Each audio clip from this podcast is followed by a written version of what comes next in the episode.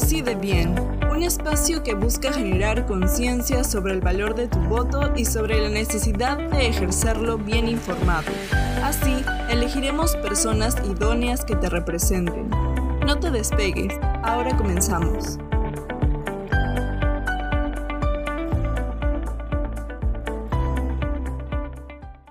Hola, ¿cómo están? Mi nombre es Candy Bustos, soy parte del equipo profesional de transparencia y hoy hablaremos sobre las funciones de un parlamentario o parlamentaria, así como el proceso de la elección y distribución de escaños para aquellas candidaturas que obtengan altos porcentajes de votos válidos en estas elecciones.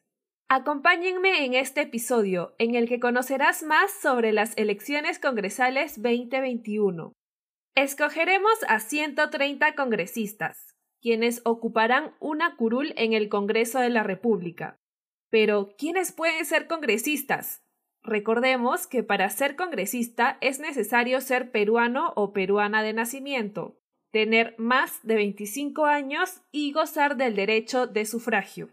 Todos estos requisitos los cumplen los y las candidatas de las listas que postulan al Congreso, nosotros, como electorado, elegiremos a las y los próximos congresistas, pero ¿cómo saber cuáles son mis candidatos y candidatas?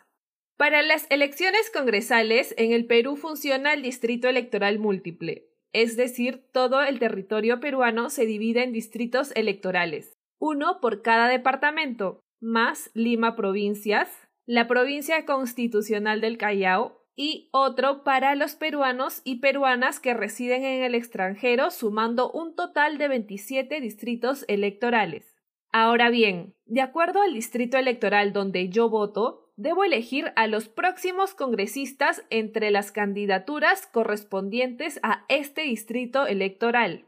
Cuando yo sufrague, debo elegir a la organización política de mi preferencia, y podré hacer uso de mis votos preferenciales, escogiendo a una o dos candidaturas de este partido. Ojo, si voto por un partido y escribo los números del voto preferencial en los recuadros de otra agrupación política, se anularía mi voto. Bueno, a partir de mi voto correctamente hecho, ¿quiénes serían elegidos y elegidas como congresistas? Para saber qué postulantes resultarán congresistas, se aplica la cifra repartidora. ¿Qué es eso?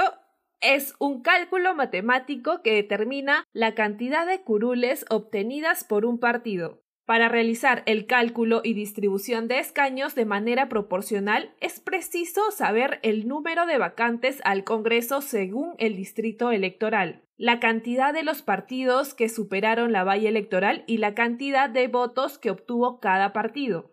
Ahora ya sabemos quiénes son los congresistas. En este proceso electoral escuchamos muchas propuestas, pero ¿qué pueden y qué no pueden hacer? Es muy importante diferenciar las funciones de las y los congresistas. Aquí te contamos todo lo que debes saber. Una primera función es representarnos, porque debe mantener contacto con la ciudadanía, escuchar las preocupaciones de cada peruana y peruano.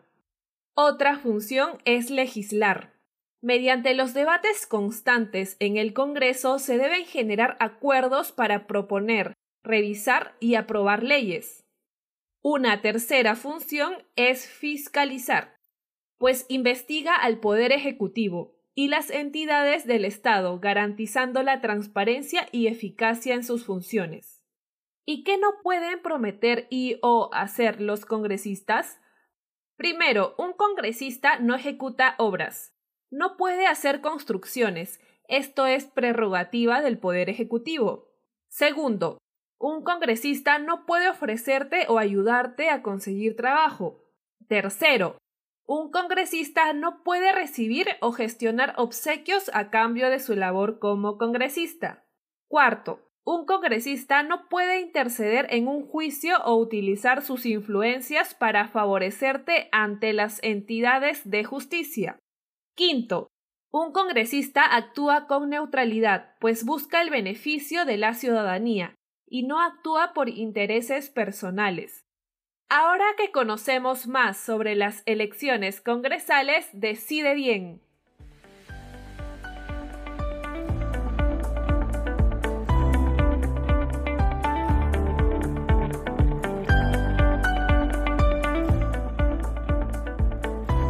Infórmate más sobre las elecciones generales 2021 a través de nuestra web transparencia.org.pe.